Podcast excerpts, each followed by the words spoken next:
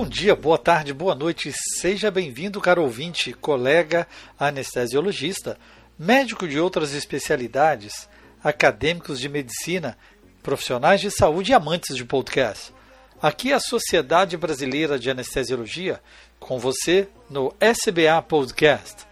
Eu sou Pablo Guzmán, médico anestesiologista e podcaster do Medicina do Conhecimento. Todos nós lembramos dos desafios que a pandemia impôs para a população e, sobretudo, para os profissionais de saúde. Ficamos felizes em saber que o sucesso da campanha Sintonia, dedicada a você, anestesiologista, veio como um alento. Aguarde por novidades, pois estaremos ainda mais em sintonia com a vida e com você. Para ficar por dentro de tudo que preparamos, acesse o site uniãoquimicaconecta.com.br. Eu e Dr. Luiz Antônio dos Santos Diego diretor de defesa profissional da SBA, nos conectamos nesse mundo do conhecimento com doutora Isabel Kaulmann, bacharel em Direito e mestre em Teoria do Estado e Direito Constitucional pela PUC do Rio de Janeiro, membro do Ministério Público do Rio, atuando em promotorias de justiça de tutela coletiva da saúde em diversas cidades do Estado autora do livro O Financiamento do Sistema Único de Saúde, um estudo crítico, pela editora Lumen, que você encontra o link aqui no descritivo desse podcast. Seja bem-vinda, doutora Isabel Kalman, ao SBA Podcast. Boa noite, é um prazer estar aqui presente com todos vocês. Uh, é, será um prazer responder todas as perguntas, poder esclarecer um pouquinho do meu trabalho dizer com que eu venho estudando e vamos lá. Prazer, muito obrigado, Isabel. A Sociedade Brasileira de Anestesiologia sente-se muito honrada de ter uma promotora de, de, do Ministério Público dizendo, nos ajudando a compreender um pouquinho o funcionamento da, dessa estrutura e que como isso nos ajuda dentro da medicina em si. Então, eu já inicio perguntando a você o que, que exatamente o Ministério Público, Nesse seu caso, onde você trabalhou já há algum tempo, né, na Promotoria de Justiça de Tutela Coletiva de Saúde, o que, é exatamente isso? Como é esse papel? É, eu acho que as pessoas, quando pensam em Ministério Público, pensam no Ministério Público acusador, né? especialmente na área criminal, essa é a área mais famosa e conhecida do Ministério Público. Mas é, o Ministério Público vai muito além disso. O Ministério Público ele atua é, em defesa da sociedade. É esse é o mote, essa que é a, a missão institucional do Ministério Público. E a defesa da sociedade está não apenas na área criminal, como também na tutela de direitos que são da coletividade. Daí porque eu trabalho numa promotoria de tutela coletiva. E são diversas as promotorias de tutela coletiva é, tutela coletiva do meio ambiente, tutela coletiva do direito à segurança pública, tutela coletiva é, da probidade administrativa e, mais especificamente, a minha tutela é a tutela coletiva da saúde. Desde 2016 eu venho me especializando nessa área, venho, venho optando por estar em promotorias que cuidam de é, garantir que os gestores públicos é, é, cumpram é, o seu papel, é, exerçam as suas, as suas atribuições no, na prestação do serviço de saúde pública. Então, é, eu faço isso através de inquéritos, onde eu faço investigações a respeito de temas específicos, e nessas investigações eu oficio os gestores, eu indago, eu recomendo a adoção de certas condutas, é, o ajuste de certas é, situações que não são adequadas, nós fazemos reuniões, e quando a gente não chega a um bom termo extrajudicial, eu parto para a judicialização da questão, que é discutir em juízo é, um, um, ponto de divergência que uh, existe entre o Ministério Público e o gestor público, né? E aí a gente é, pode acabar nessa situação, mas que não é a, a, mais desejada no meu trabalho, né? Isabel, você acabou de lançar um livro maravilhoso, eu tive a oportunidade de, de lê-lo, chama-se é, O Financiamento do Sistema Único de Saúde, um estudo crítico, é, pela Lumens Juris, foi agora em 22, tem meio, faz um mês, né? E esse é um livro muito denso, que tem assim, uma discussão muito grande sobre o SUS, sobre o financiamento, faz um, um balanço histórico é, sobre o SUS, do, do, que, das premissas do SUS, e, e, assim, eu queria que você falasse o, o que, que é, a sua experiência, o que, que isso te levou e como isso contribuiu para o livro que você fala muito sobre essa questão do, do SUS atual, do, das coisas boas, das coisas ruins, das dificuldades. Que, como é que você tem, tem analisado isso com, com, toda essa sua experiência de, na tutela? Eu acho que quando eu decidi fazer mestrado, a primeira indagação que eu tinha em mente, que me, me, me deixava muito impulsionada no meu trabalho, era a questão da falta de dinheiro para fazer tudo, o famoso cobertor curto. É, ao longo da minha experiência profissional, eu sempre escutei essa questão, mas não dá para fazer tudo porque nós não temos orçamento.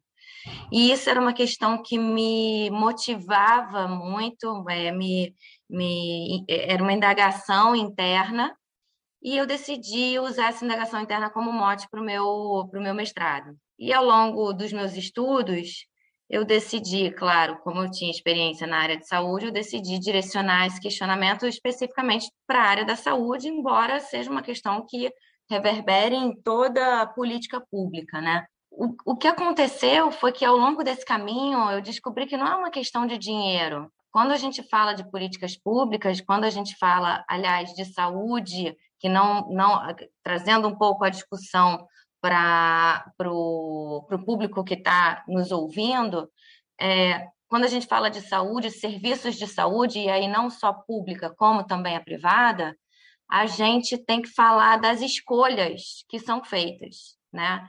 Não é só uma questão de recursos escassos e demandas infinitas, que aliás é uma, já é por si só uma questão muito muito complexa mas também é uma questão de ideologias e escolhas.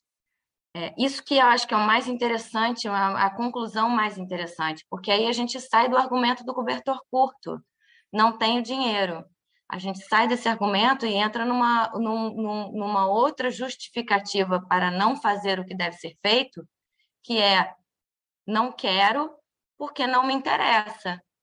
É, eu acho que essa é a conclusão mais interessante do meu estudo, do, do, do, meu aprendizado ao longo do meu mestrado e também do processo de elaboração desse livro. Com certeza, é, é assim, só que isso tem muito, você mesmo no seu livro tem muitos desdobramentos, inclusive na questão da divisão, não só entre os entes, né? federativo, município, estadual, essa divisão como é complexa e como é plena de, de intervenientes, né? Como é que você como é que você vê isso?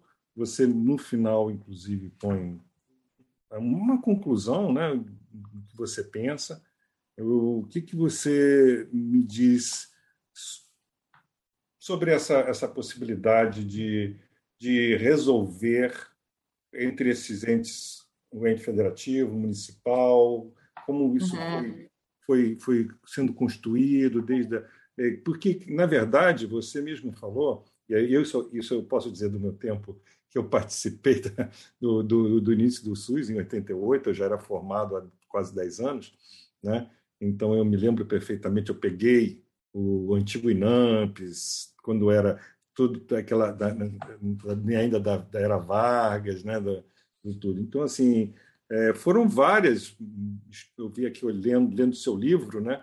Eu fui vendo a história passando na minha cabeça que eu vivi. Foram várias emendas, várias LCs, várias coisas que você, como é, uma profissional do, né, do, do direito, do né? direito, você tem muito mais conhecimento. Então você pode comentar isso. Fazer. É, como, como eu falo no meu livro, eu é, logo no início do livro eu falo que a saúde é um direito bastante peculiar. Ele é diferente de todos os direitos, dos outros direitos, e aí, por diversos motivos, e um dos mais fortes motivos para ele ser tão peculiar assim, é que o acesso ao serviço de saúde ele é influenciado por fatores é, de diversas origens. É, a relação médico-paciente, a relação, é, é, é os interesses de grandes corporações, é, ideologias é, políticas que tornam o acesso ao, ao, à saúde um serviço bastante diferente, diferenciado, né? São esses os fatores que estão envolvidos para tornar complexa essa relação, que você falou muito bem, não é uma relação.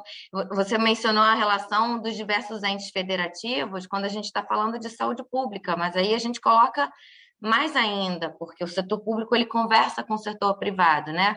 Então, não são só as relações entre os entes federativos, as relações entre a União, o Estado, os municípios, mas as relações até com os prestadores privados, porque o poder público ele tem que ir, ele tem que contratar com os prestadores privados e o que ele contrata depende muito do, do que é interessante para o prestador privado vem, vender. Então, essa relação é muito intrincada, tem muitos fatores envolvidos. No final, na, na conclusão, você tem, manifesta um, uma ideia de que como isso poderia ser de alguma maneira minimizado, né? E você coloca aqui, por exemplo, não quase na conclusão, uma fala do Vicente Faleiros, né, diz a disputa por verbas entre ministros da Saúde, da Previdência, uhum. ministro da, da, Saúde, da Fazenda, secretários uhum. estaduais e, e, tudo.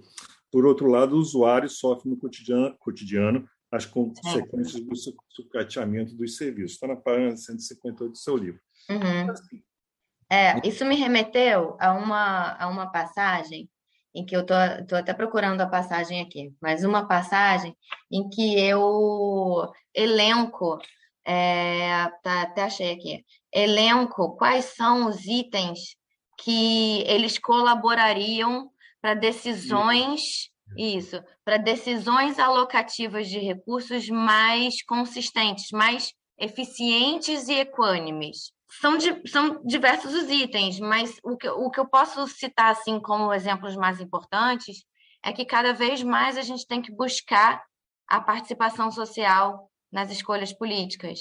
Isso no Brasil é extremamente difícil, porque nós temos que partir de um povo que não é devidamente educado, não é, não estou falando de educação só formal, educação informal também, é uma deficiência do nosso povo, reconhecidamente.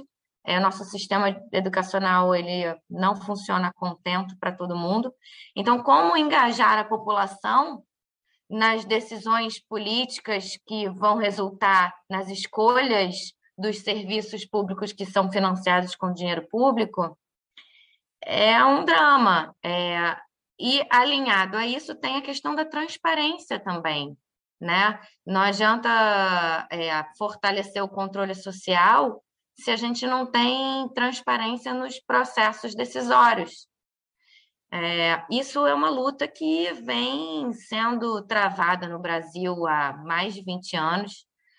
É, os, os, requisitos é, normativos de transparência eles são cada vez mais rigorosos. A lei do acesso à informação é relativamente recente, então, esse é um item muito importante para que a gente possa começar a evoluir nesse campo das decisões alocativas em, em matéria de saúde.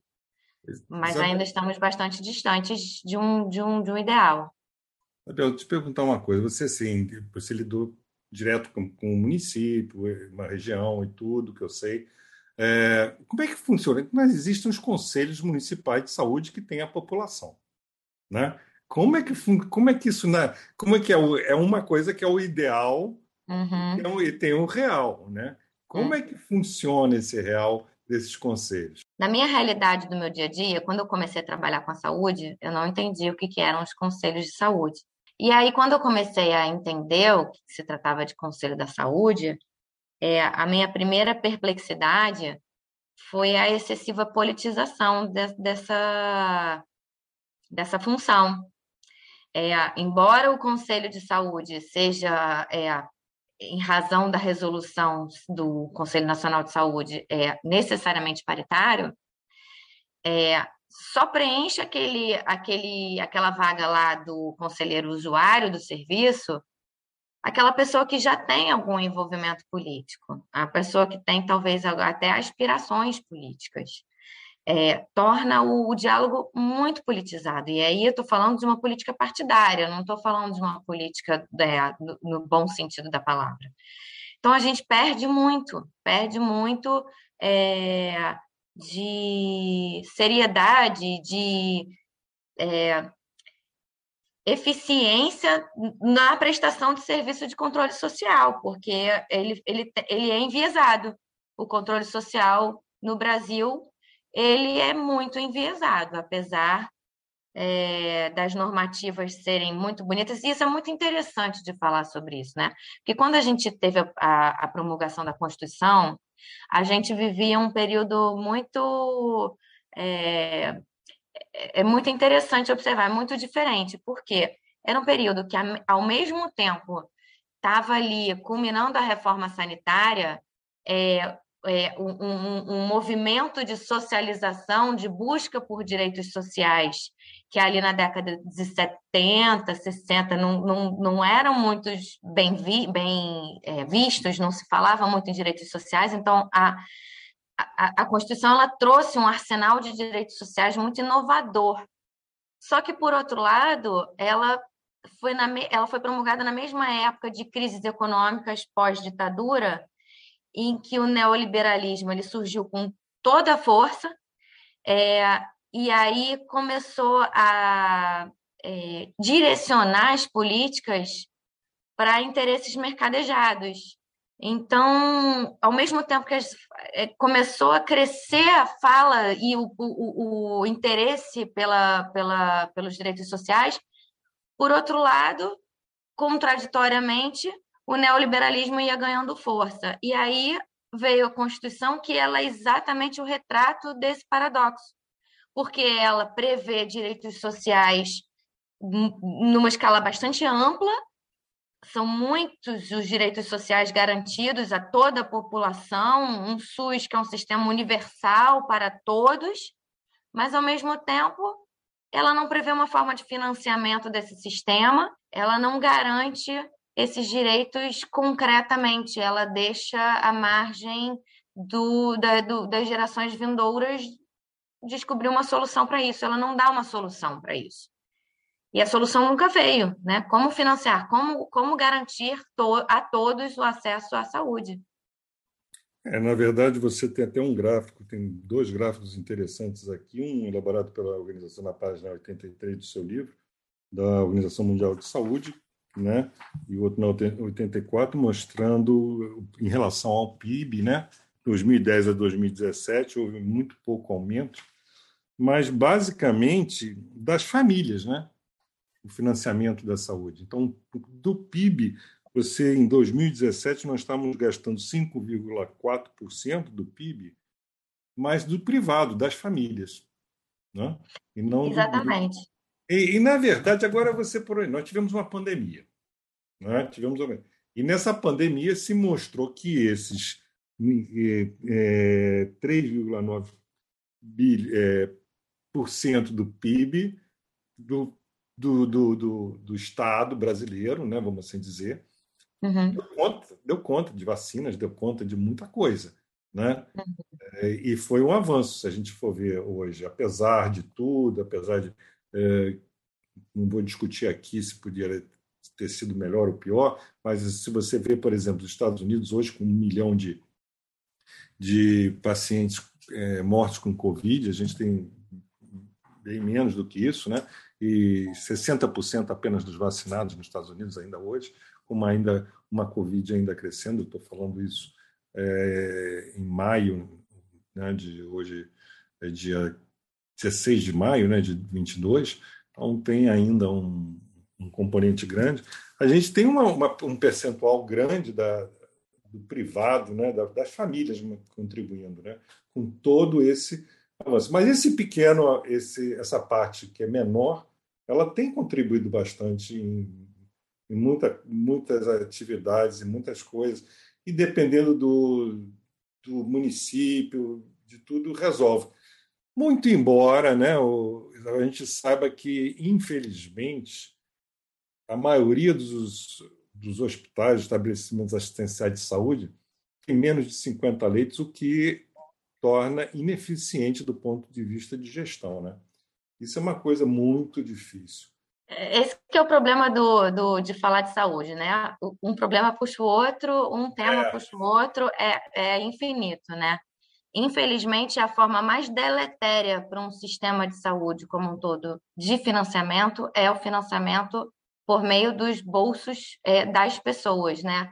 É o que o chamado em, inglês out of pocket, né? É quando as próprias famílias elas precisam financiar os seus os seus, é, as suas saúdes. É, mas o que eu quero dizer é que esse gráfico, é, o, quando a gente vê um, um gráfico do IBGE, um gráfico da OMS, dizendo que no Brasil nós temos muito mais financiamento privado, nós estamos é, é, atestando, verificando em dados que, apesar dos gastos relativamente altos em saúde no Brasil, é, esse gasto ele é mal feito, ele é feito de uma forma fragmentada.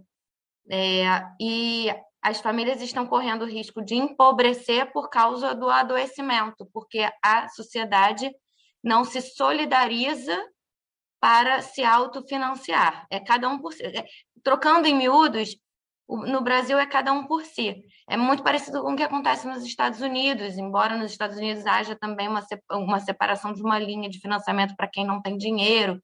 Mas, enfim, é, ficando no exemplo do Brasil, é, os gastos privados em saúde eles são é, mais altos do que os gastos públicos, o que é um contrassenso e é uma forma deletéria de você financiar a, a saúde de um povo.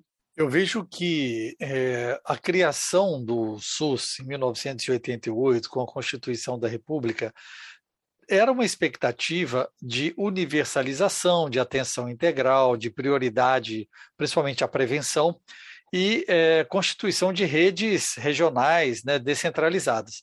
Mas nós percebemos que, talvez com o passar dos anos, não foi é, o Estado, o grande Estado, não foi capaz de dar conta disso de uma forma única. E ele acabou terceirizando alguns serviços à iniciativa privada, à filantropia, na sua experiência, para reduzir tanto judicialização quanto melhoria de eficiência. Você acha que nós deveríamos, então, separar ao Estado a saúde básica e a iniciativa privada é, ou mesmo a filantropia, a, alta tecnologia, o investimento em, em pessoas, é, questões de alto custo. Que que você, como é que você vê esse lado de separação dos, das ações, né, mas é, para que não sobrecarregue um único poder? É, excelente pergunta, porque de fato o investimento na atenção básica não tem se mostrado interessante para a iniciativa privada. A iniciativa privada não quer investir nisso. Então, essa pergunta vem é, a reboque dessa situação. Né? Então, por que, que a gente não financia no setor público é, a atenção primária e deixa para o privado investir em especializada, é, em, em né, até serviços terciários, né, hospitais, especialidades, enfim. É, eu, a princípio, não vejo com bons olhos isso, não, porque, de novo, você está setorizando o investimento em saúde. É, e talvez o acesso a esses serviços seja acabe ficando limitado apenas a quem tem dinheiro. É, eu não estou dizendo que a gente não tenha que investir em atenção básica e a gente tem que investir em atenção básica. O, o desinvestimento na atenção básica é um dos principais motivos da gente estar tá gastando tanto dinheiro em tecnologia, porque a gente não previne, apesar de ter sido realmente a proposta da Constituição. Mas é, eu, eu acho que a separação de iniciativa privada ficar com essa, essas áreas mais rentáveis e o poder público financiando a atenção básica vai, mais uma vez, fragmentar a, a, o financiamento E eu não vejo com bons olhos, não. Isabel, eu, essa questão até está mudando um pouco. Ontem até entrevistei um, um, uma pessoa que, médico, inclusive, novo, que fez um plano de saúde para atenção básica todo, é o SAMI, né? que baseado em telemedicina. E saiu uma legislação agora, dia 5 de maio, né? a resolução, uma legislação, perdão, legislação é coisa de médico, a resolução do Conselho Federal de Medicina, mas que é, normatizando a utilização da, da telemedicina território nacional e algumas coisas interessantes. E, e fora os projetos de lei, projetos que estão na Câmara, que na, no Senado, no Legislativo, que ainda vão, vão discutir muito. Mas assim vai mudar muito. Então, assim, essa questão até da medicina de, de, da, da, atenção básica, que seria não tão, médico de família, vamos assim dizer, da atenção primária, né? Até tem interesse, sim. Então, é... eu vou inverter aqui um pouco os papéis e vou eu fazer a, a, as perguntas para vocês. Essa questão da telemedicina, ela é muito recente, é muito difícil opinar sobre isso, até porque eu não, não sou da área da saúde, né? Eu sou da área do direito. É ótimo. É... Mas, assim, eu vejo, sem, sem pensar muito, né? Estou sendo aqui bem honesta que eu nunca pensei no assunto, mas eu vejo como se fosse mais um passo dado em, em direção, quer dizer, não em direção, em oposição à relação íntima entre paciente e médico. Porque quando a gente fala de verticalização da medicina, quando a gente fala de a, a, é, investigação apenas da doença dos sintomas, é, é isso, é a verticalização da medicina, que a gente tanto tem, é, busca evitar.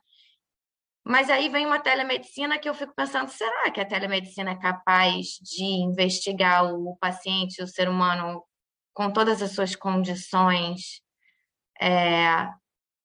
Não, é, é, então aí eu, eu, posso fazer um comentário. A gente tem, tenho realmente, eu tive, participei, então moderei, inclusive, nessa, nesse fim de semana, uma mesa redonda sobre isso. É, a, a telemedicina, ela não tem, não tem e assim mais amplo até a telesaúde, né? Porque a telemedicina é um campo da telesaúde, telesaúde envolvendo, ela veio para ficar, não tem não tem condição. A mostra disso, a, a, a, evidência disso é que foram 10 milhões de consultas nesses dois anos, e isso trouxe uma acessibilidade, que é o grande problema do SUS. Então, é, é aquela coisa, você ter uma consulta rápida, e, e, que já tira, ou pelo menos assim ela resolve, é, faz uma triagem, tem teletriagem, tem coisas que são fundamentais e desafoga, permitindo que você tenha. E, e essa resolução do, do Conselho, Isabel, ela foi muito boa, no sentido de que ela não tira essa autonomia do médico de decidir: olha, a consulta vai ter que ser presencial. Uhum.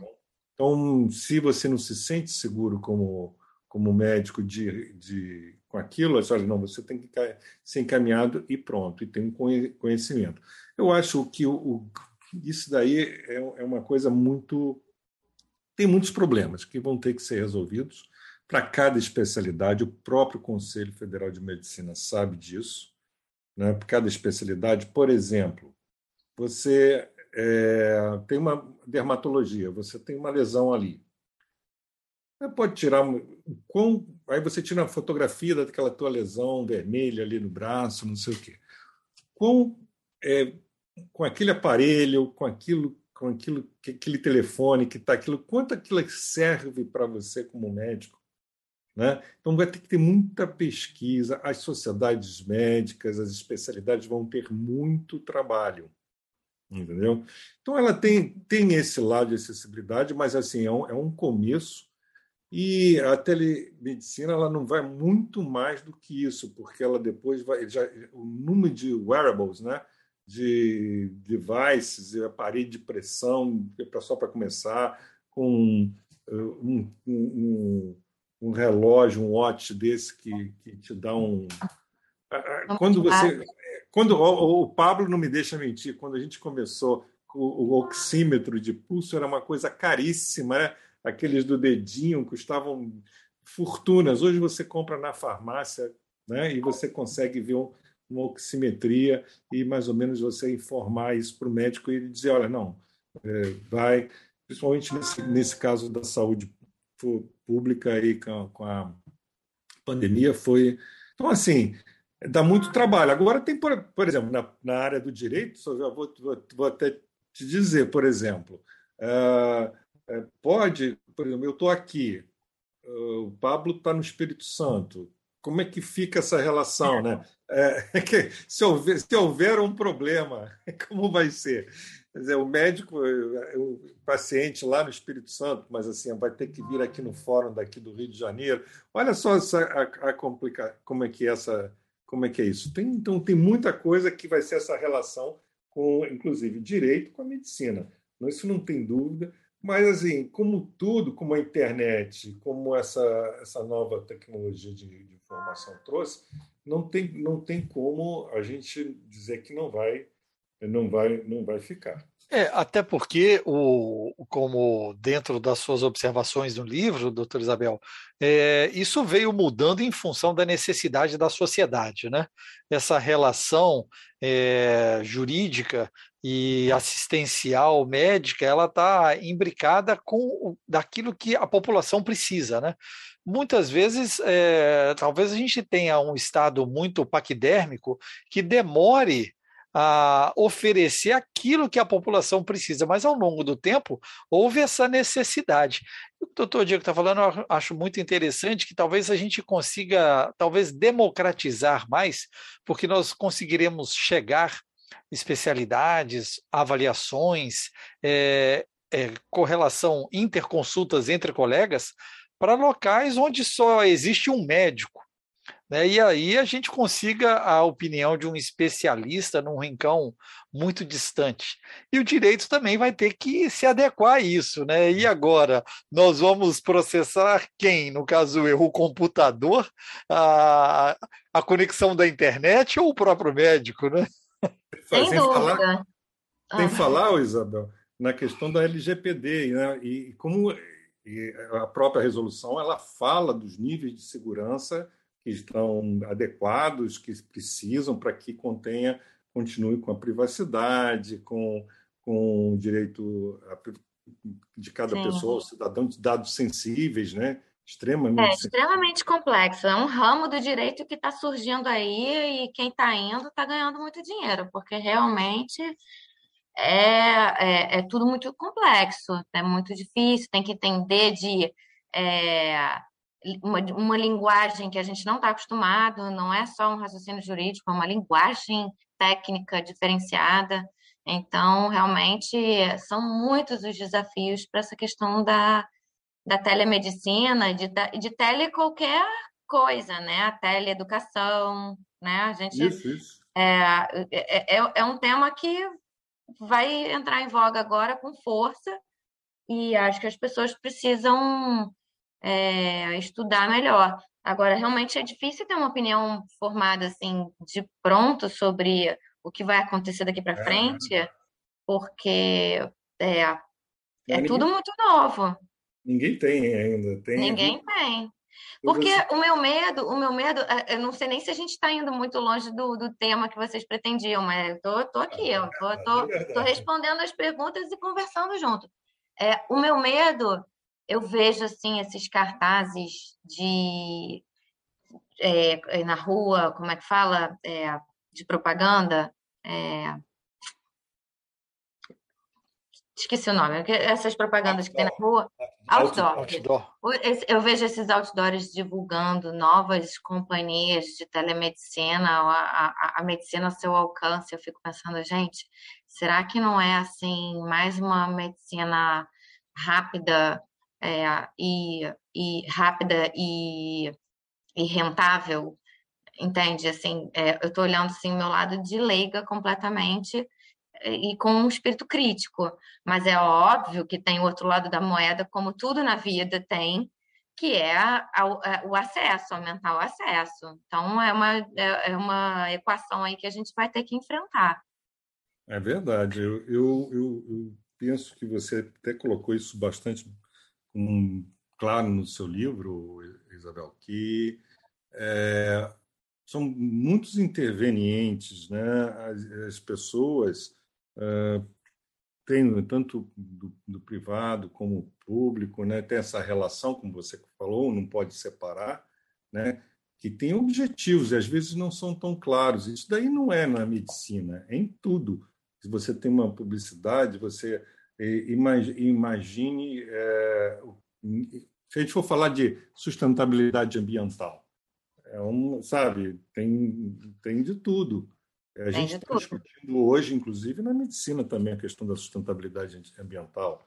Né? Você, uhum.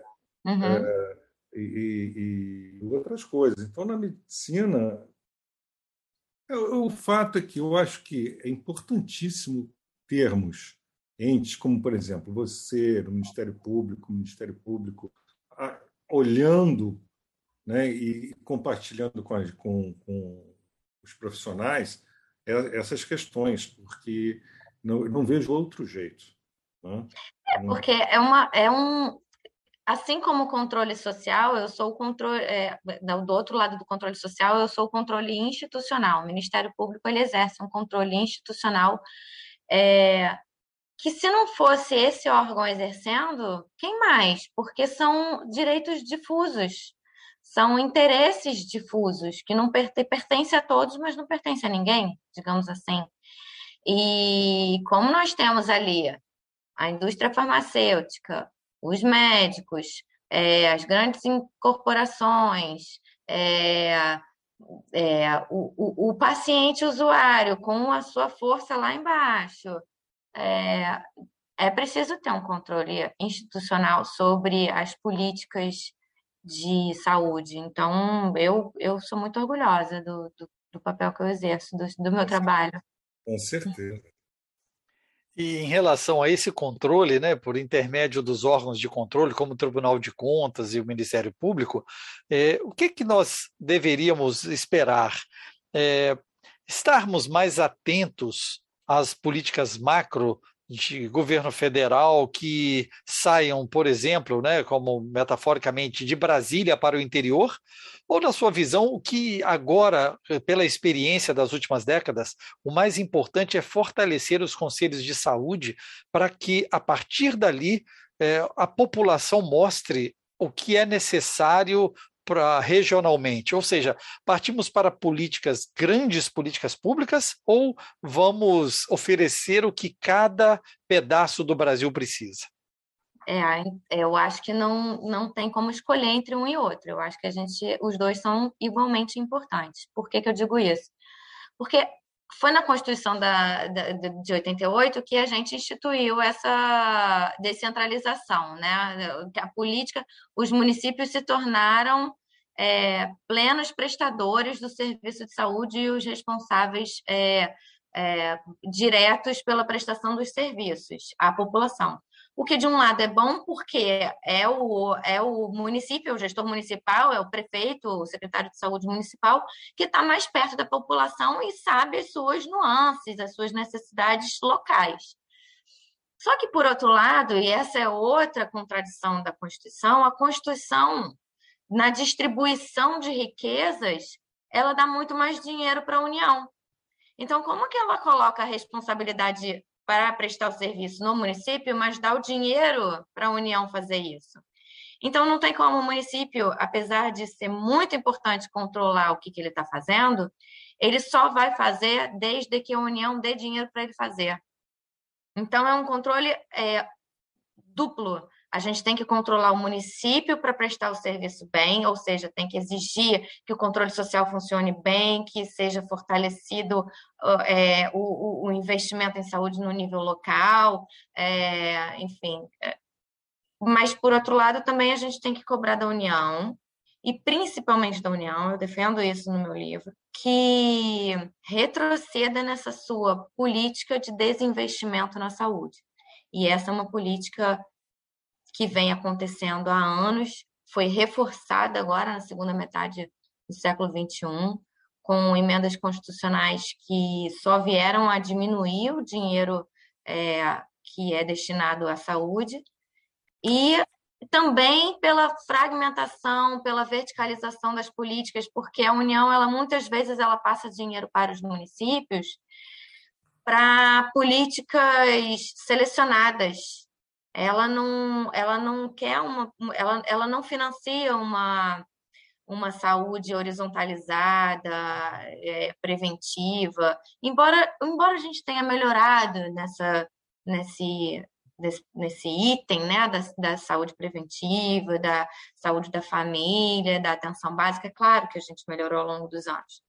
Mas se a gente olhar a curva de melhoria da atenção básica e de outros níveis de atenção, a gente vai ver que os, os investimentos são muito é, fragmentados. Isso, eles vão, a União ela paga muitos serviços específicos para doenças e sintomas específicos, é, para situações caras, porém não que não atendem às demandas é, epidemiológicas da população, digamos assim. Claro que eu não estou assim tirando o mérito de, dos diversos profissionais que trabalham no Ministério da Saúde, que são de excelente qualidade, e que merecem aplausos por toda a luta que fazem em, favor do SUS. Mas, politicamente, o país não está andando bem na direção do financiamento é, amplo né, e um financiamento mais eficiente da saúde. Essa disputa entre saúde, assistência e previdência que existe no SUS, né? É uma, coisa histórica, porque é, você acha que deveria fragmentar isso, separar a previdência, porque muito do, do que é do que veio para previdência, iria para a saúde, foi para a previdência ao longo desses anos todos, né? Você acha que isso implicaria numa melhoria do SUS? Então, isso foi uma discussão ferrenha pelos meus estudos. Eu não estava lá, eu tinha cinco anos quando a Constituição foi promulgada, mas é, isso parece, pelos meus estudos, foi uma, uma discussão muito acirrada na época da, da, da Constituinte. É, e, de fato, acabou que houve essa separação entre previdência, assistência, saúde.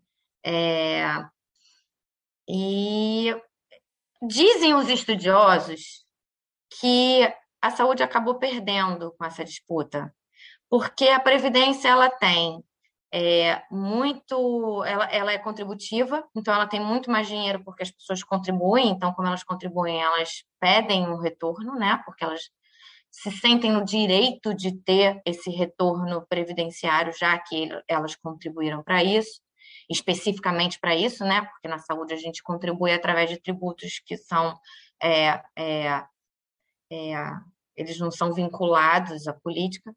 É, e por outro lado, a assistência ela tem ela tem um, uma, um viés político muito interessante, porque o quanto que eu gasto em assistência vai definir muito de, do quanto que o meu governo ajuda os pobres.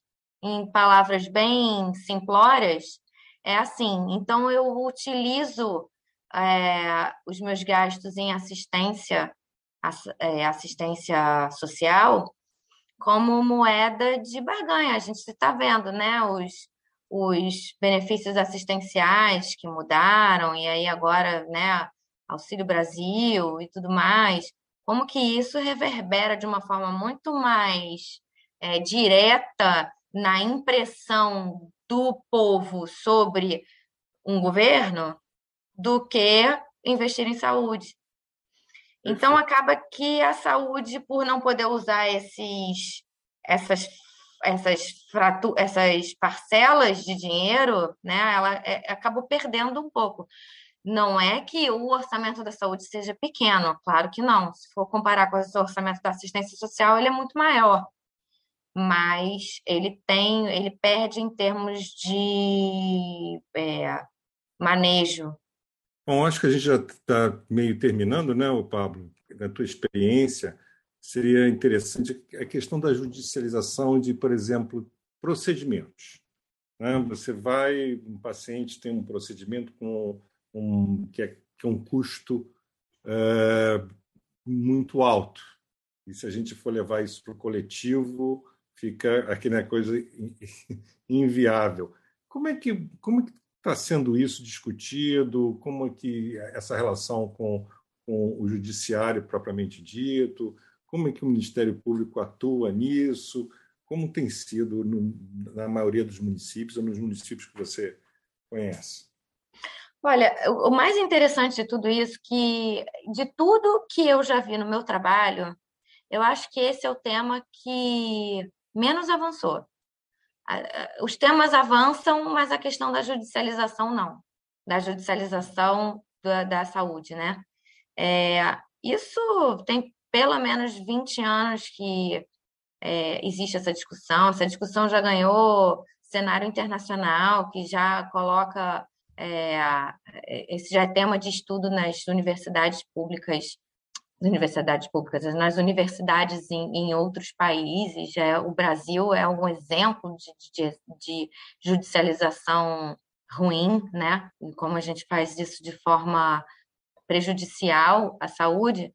Mas até hoje a gente não conseguiu mudar essa situação, porque a gente até hoje não conseguiu convencer é, os atores envolvidos. Quem são esses atores? Os juízes, os tribunais, que dar o direito a uma pessoa você está tirando de diversas outras e prejudicando um planejamento adequado do financiamento da saúde, dos serviços.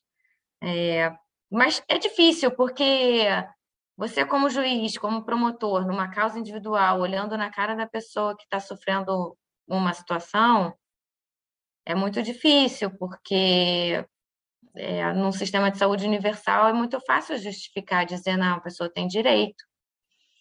É, um, é o caminho mais fácil, né, para quem está ali na ponta lidando com a situação individual. Mas não é, nem, nunca o caminho mais fácil foi o melhor caminho, né?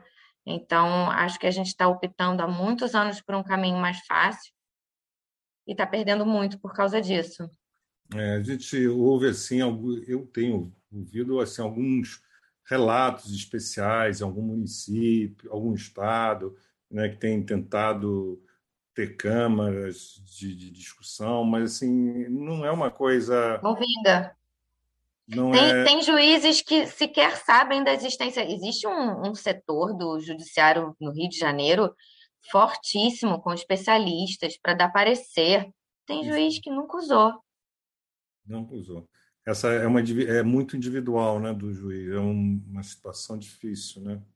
Muito.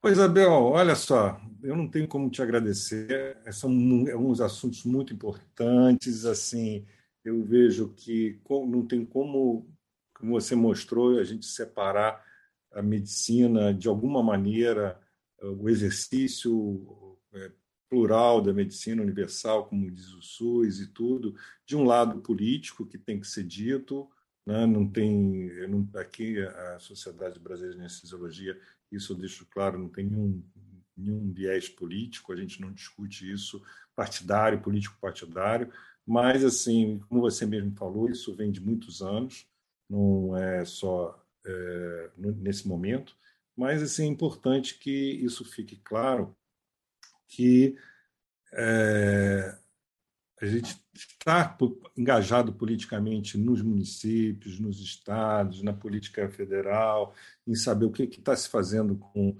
com, com isso, com dinheiro nosso, é muito importante e espero, eu tenho certeza que essa tua colocação foi maravilhosa para para colocar, para divulgar isso para muitos colegas no Brasil. A gente tem a SBA uma capilaridade muito grande, como eu falei, temos anestesistas no Brasil inteiro, temos 13 mil sócios, no Brasil com todas as regionais, com regionais bastante coisa que tem ouvido nosso nosso podcast e, e isso daí no futuro tem até outras outros meios de divulgação. Agradeço imensamente, viu, Isabel? Muito Eu bom. que agradeço. Parabéns. Eu que Parabéns. agradeço a oportunidade. Você é um super incentivador, porque é, não é todo mundo que está disposto a enfrentar esses temas, né? Não é todo mundo que está aberto. E além de enfrentar e além de me convidar a falar, você ainda divulga. É, isso é muito, muito bacana da sua parte, eu agradeço. Eu sou uma apaixonada pelas, pelas minhas ideias, mas ao mesmo tempo um pouco envergonhada, assim, de, de de estar tá participando muito e eu fico feliz de você estar tá me dando esse ponta, esse empurrão assim para eu participar das coisas. Então, obrigada. Queria também agradecer ao Dr. Pablo por esse, por esse bate-papo. Eu tentei ser informal porque eu sou informal, mas também porque eu acho que é o espírito do podcast, né? O espírito Isso. Qualquer podcast é ser um pouco informal mesmo, né? Exatamente. Eu acho que nós conseguimos atingir o objetivo, que é trazer para o nosso ouvinte do SBA Podcast um pouco além das quatro paredes do centro cirúrgico, né? já que a diretoria de defesa profissional também tenta tratar da questão da segurança jurídica do médico anestesiologista, do trabalho e do próprio aprimoramento profissional. Nós é que agradecemos e as portas estarão sempre abertas no SBA Podcast. Por esse canal oficial da SBA, você ouve informações, dicas, entrevistas e novidades sobre nossa saúde ocupacional, valorizando a defesa profissional e aprimorando a qualidade e segurança da medicina perioperatória. No mundo cada vez mais vibrante e repleto de oportunidades, você precisa de uma fonte segura de informações, respaldada por renomados e conhecidos profissionais. Vamos lá! Ative a notificação para ser informado quando um novo SBA Podcast for publicado. Estamos no SoundCloud, Spotify, Deezer, Apple e Google Podcast. Deixe seu like, seu joia, sua curtida onde escutar. Compartilhe com seus contatos, mande seu comentário. Escute também o SBA Podcast direto no site sbahq.org.